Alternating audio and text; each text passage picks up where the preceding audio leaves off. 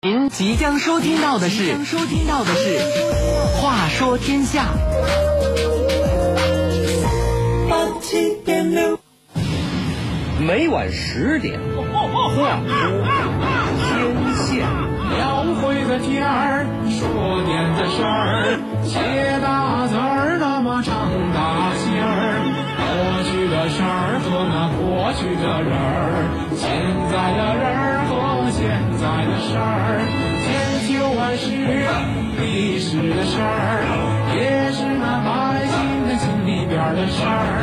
每晚十点那一定一个准儿。话说天下。就是这个味儿。话说天下，八七点六，这里是《话说天下》，我是阿杰。说起武工队，大家一定会想起电影《敌后武工队》。它讲的是在一九四二年，机智勇敢的八路军武工队在冀中平原一带与日寇英勇斗争的故事。电影中的情节跌宕起伏，扣人心弦。尤其是武工队员骑着自行车，腰里别着驳壳枪，英姿飒爽的形象更是深入人心。但是电影毕竟是经过艺术加工的，其中的故事情节在精彩之余，也缺少了一些历史真实性。那么，在真实的历史中，敌后武工队又是什么样子呢？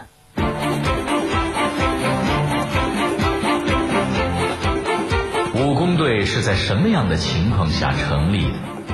它与游击队有什么区别？加入它需要满足什么条件？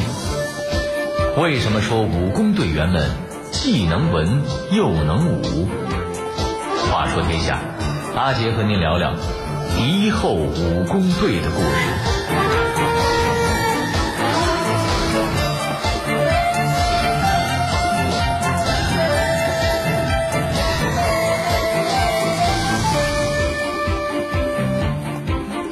一九四二年五月一日，侵华日军华北方面军司令冈村宁次亲自指挥日伪军五万余人，采取铁壁合围、反复合击、分区清剿等战术，同时派遣特务队、快速讨伐队配合，对冀中抗日根据地进行大扫荡，企图一举消灭共产党的冀中军区党政军的领导机关和主力部队。妄图完全控制冀中地区。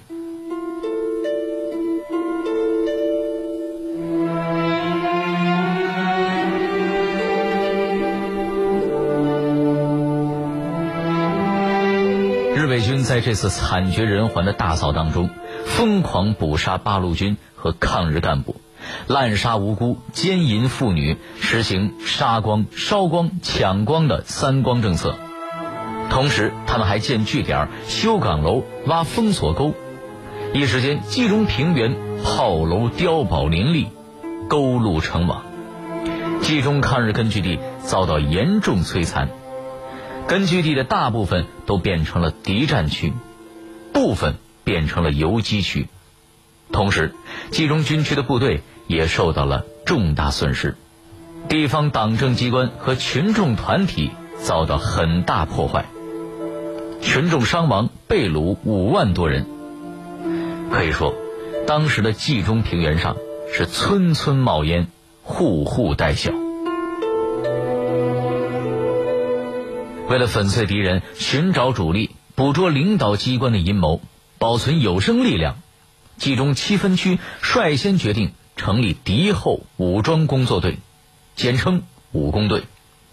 武工队队员由各地抽调的军队上的干部、优秀战士以及地方上的干部共同组成，由党委总负责，队长带领执行各种任务。一支武工队的人数少则十余人，多则四十多人，主要在敌伪地区的农村活动。他们的主要工作有：一是深入敌占区的农村进行抗日宣传。二是贯彻抗日民族扩大统一战线政策，争取拉拢有良知的伪军人员。第三就是除奸了，他们要铲除作恶多端的伪军、伪政权的头目。说到这儿啊，咱们就可以先聊聊伪军了。咱们都知道，伪军都是中国人，那么什么人会成为给日本人卖命的伪军呢？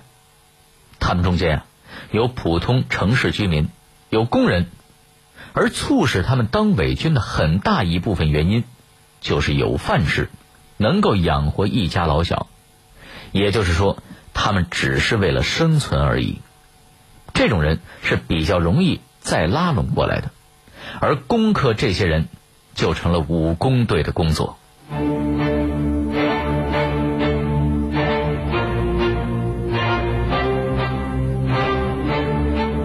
那么，武工队是如何渗透进这些伪军当中，做他们的工作的呢？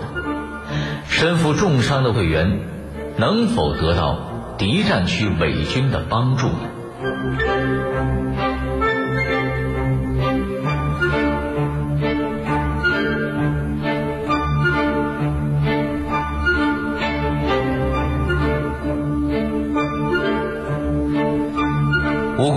的情商、智商要求都比较高，要既能和当地伪组织打成一片，遇到危险时又能全身而退，所以武工队队员基本都是能文能武。最低限度，你得会写标语传单，得会组织开会演讲，当然，你还要有高超的侦查、杀敌技能。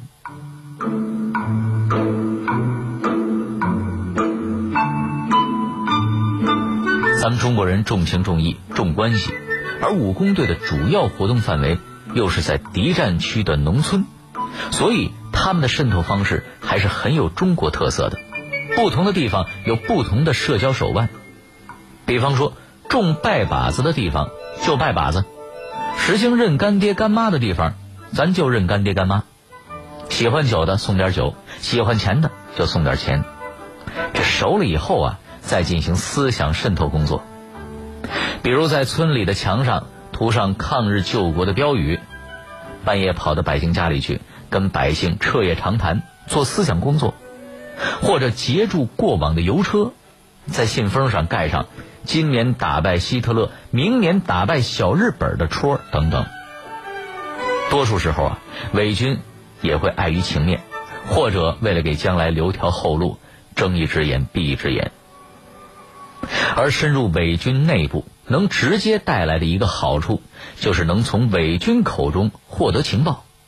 咱举一个例子，话说在一九四四年冬末，日寇从津南掠夺来的稻谷，全部存在小站镇东的一个粮仓里，存储量得有几百万斤。他们在粮仓门口竖起了十多米高的炮楼，粮仓围墙上还竖起了一米高的电网。武工队员在跟伪军聊天时，无意中就听到了这个情报，便想办法乔装混进了粮仓。摸清了敌人换岗的时间和粮仓的路线之后，趁着哨兵换岗时再次潜入，放了一把大火，再按着路线指示迅速撤离。由于当时是冬季，河床全都给冻住了，敌人根本没有水可以取来灭火，赶来救火的日伪军只能眼睁睁的。看着粮食全部化为灰烬，策反伪军还有一个好处，那就是那些被彻底策反的伪军家庭可以很好的掩护武工队。所谓最危险的地方就是最安全的嘛。武工队员往往会称呼这些可以隐藏掩护他们的家庭为“堡垒户”。在冀中、冀南都出现过武工队为逃避敌人的追捕。而藏身于伪军家中的情况。曾担任冀中某分区武工队长的张英，就曾因为白皮红心的村长而获救。这位武工队长因为身份暴露，被敌人围攻，腿部负伤，无法逃走。后来，他被敌占区的一个村长藏在了家中。白天为了逃避敌人的搜捕，村长就把他藏在地窖里，到了晚上再把他拉上来。因为村长算是日伪中的一员，并没有引起敌人太大的怀疑，这名武工队长就顺利的得救了。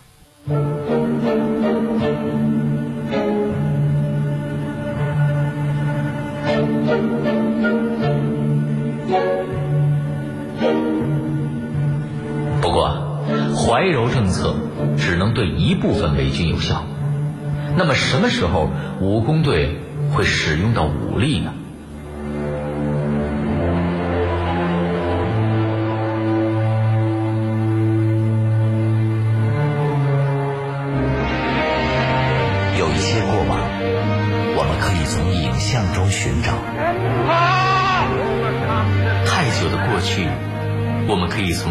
从书籍中还原。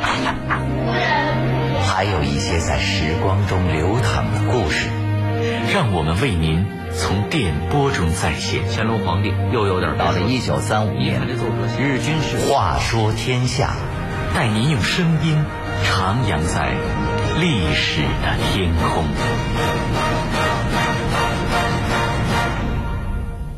怀柔政策主要是针对摇摆不定的伪军，或者没怎么干过坏事的伪军。可是，对于那种坚定的选择背叛、不能被争取过来、对人民群众造成了极大伤害的伪军，就要用到武力了，俗称锄奸。跟多种方式的怀柔政策一样，锄奸的方式也有很多种。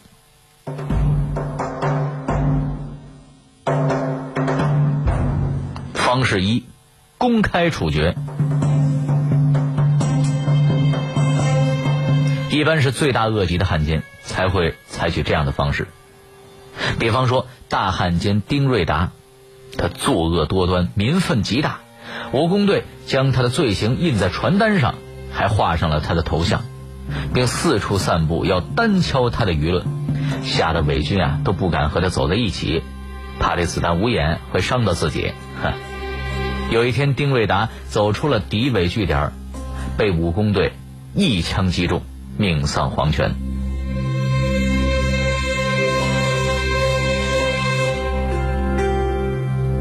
锄奸的第二种方式，追杀。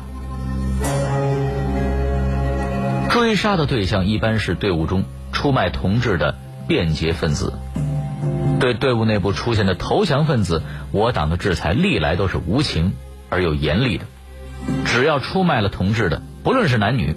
坚决予以追杀，这也是在那个残酷年代的逼迫下必须采取的手段。第三种方式就是暗杀。伪军中没法被策反，又会阻碍抗日进程的伪军头子，比如维持会长啊、警察分所长啊、特务系长啊等等，这些人一般都是日军忠实的走狗，很难被说服抗日。那就只能干掉。暗杀的情节就很像电视剧了，比如在赶集时，趁人多混乱的时候将其刺杀；或者在月黑风高的夜晚潜入其住处掏窝；或者呢提前侦查好对方要经过的路段，事先隐藏在青纱帐或者稠密的树冠中，远距离狙击射杀；或者利用关系潜入他的据点，寻机。将其处死，因为武工队的关系多呀，对这些目标往往也掌握的比较透彻，所以想杀谁，基本谁就跑不掉了。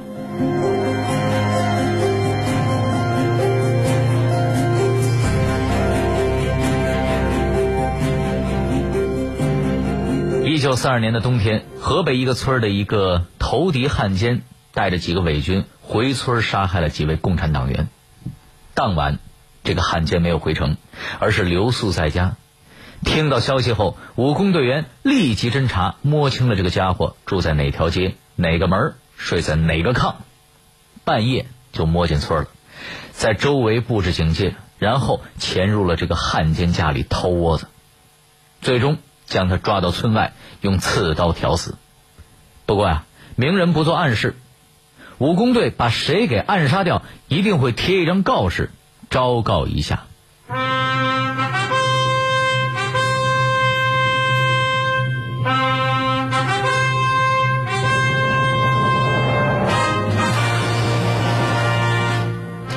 既然是动武，就要用到武器。武工队的武器装备如何呢？他们和游击队又有什么区别？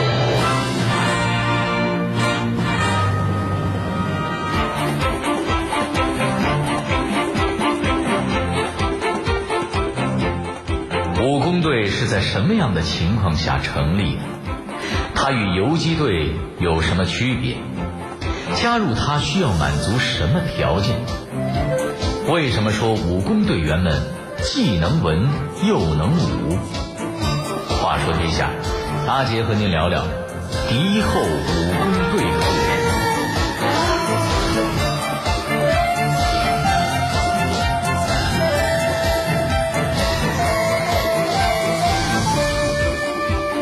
的故事。大凡隶属于军分区的武工队，其近战兵器在当时是相当棒的。不论队长队员都是双枪，有的是两支短枪，有的是一长一短，而短枪基本是德国造的盒子炮，俗称毛瑟枪。有些武工队甚至还装备有掷弹筒和轻机枪。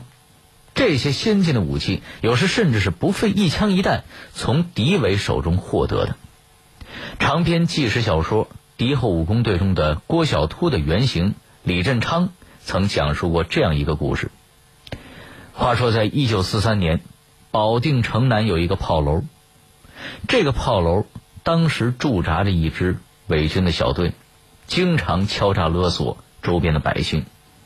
一天晚上，李振昌等七名武工队员穿着西装皮鞋，戴着墨镜礼帽，来到了炮楼。他们假装成日军宪兵队特工，让伪军打开了炮楼大门。随后，他们将伪军全部缴械，不费一枪一弹，缴获了三十多支步枪，并处决了作恶多端的小队长。这一战斗，堪称敌后武工队的代表作，也成为日后不少抗战电影中经常出现的场景。不过，既然武工队不打仗，那他们配那么强的武器又干什么呢？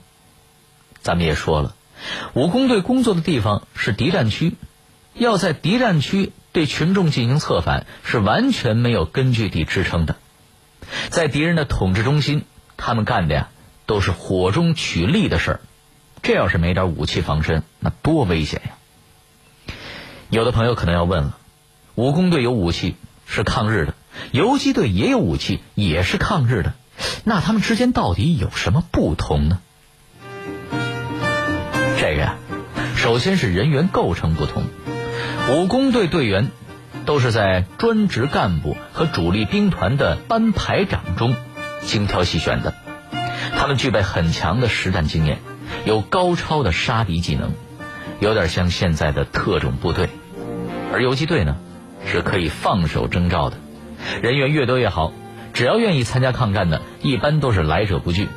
可以这么说，武工队的成员要更加专业精悍一些。工队、游击队虽然都有武器，但是武器的装备级别也是不一样的。很显然，武工队的武器装备级别要更高一些。第二，他们的活动范围不同。武工队主要是在敌占区活动，敌我力量比较悬殊。在敌占区，几乎男女老少都被敌人组织起来了，像什么防共自卫团、防共青年团、防共妇女会、防共儿童团等等。武工队刚刚进入敌占区时，当地村里的男女老少就会一起上阵，又敲锣又叫喊的对武工队员进行追捕。而游击区呢，恰恰相反，游击区的状况是鬼子一进村儿这村口呢就会有传信儿的。游击战士在村里边埋伏好了，给鬼子以迎头痛击。在组织形式上，武工队和游击队也有着不同。游击队很多都是自发的，后来受到了县里的领导或者区里的领导，那是民间力量；而武工队则完全是受军分区政治部领导的。说白了，那就是在编和不在编的区别。另外，武工队和游击队的主要任务也不同。游击队主要的任务是打仗，而武工队没有打仗的任务。不论晋察冀、晋冀鲁豫、山东晋绥，还是八路军总部，都不仅没有将打仗作为武工队的任务，还一再强调武工队不是游击队，不能过分的刺激敌人而忘记自己的主要工作。武工队的主要工作其实是政治进攻，不是军事打击。不能做无谓的牺牲。所以说呀，一些影视作品描述的武工队与鬼子刀对刀、枪对枪的硬拼血战的场面，其实基本是不存在的。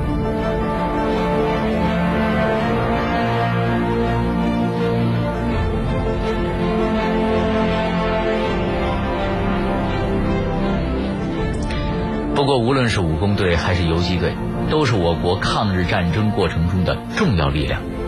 如今，在反法西斯胜利七十周年之际，我们要感谢所有深入敌占区、那些把脑袋别在裤腰带上，随时为了祖国、为了人民而愿意牺牲自己生命的战士们。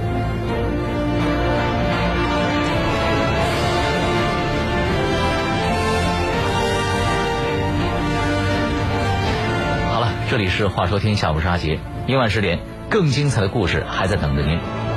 接下来。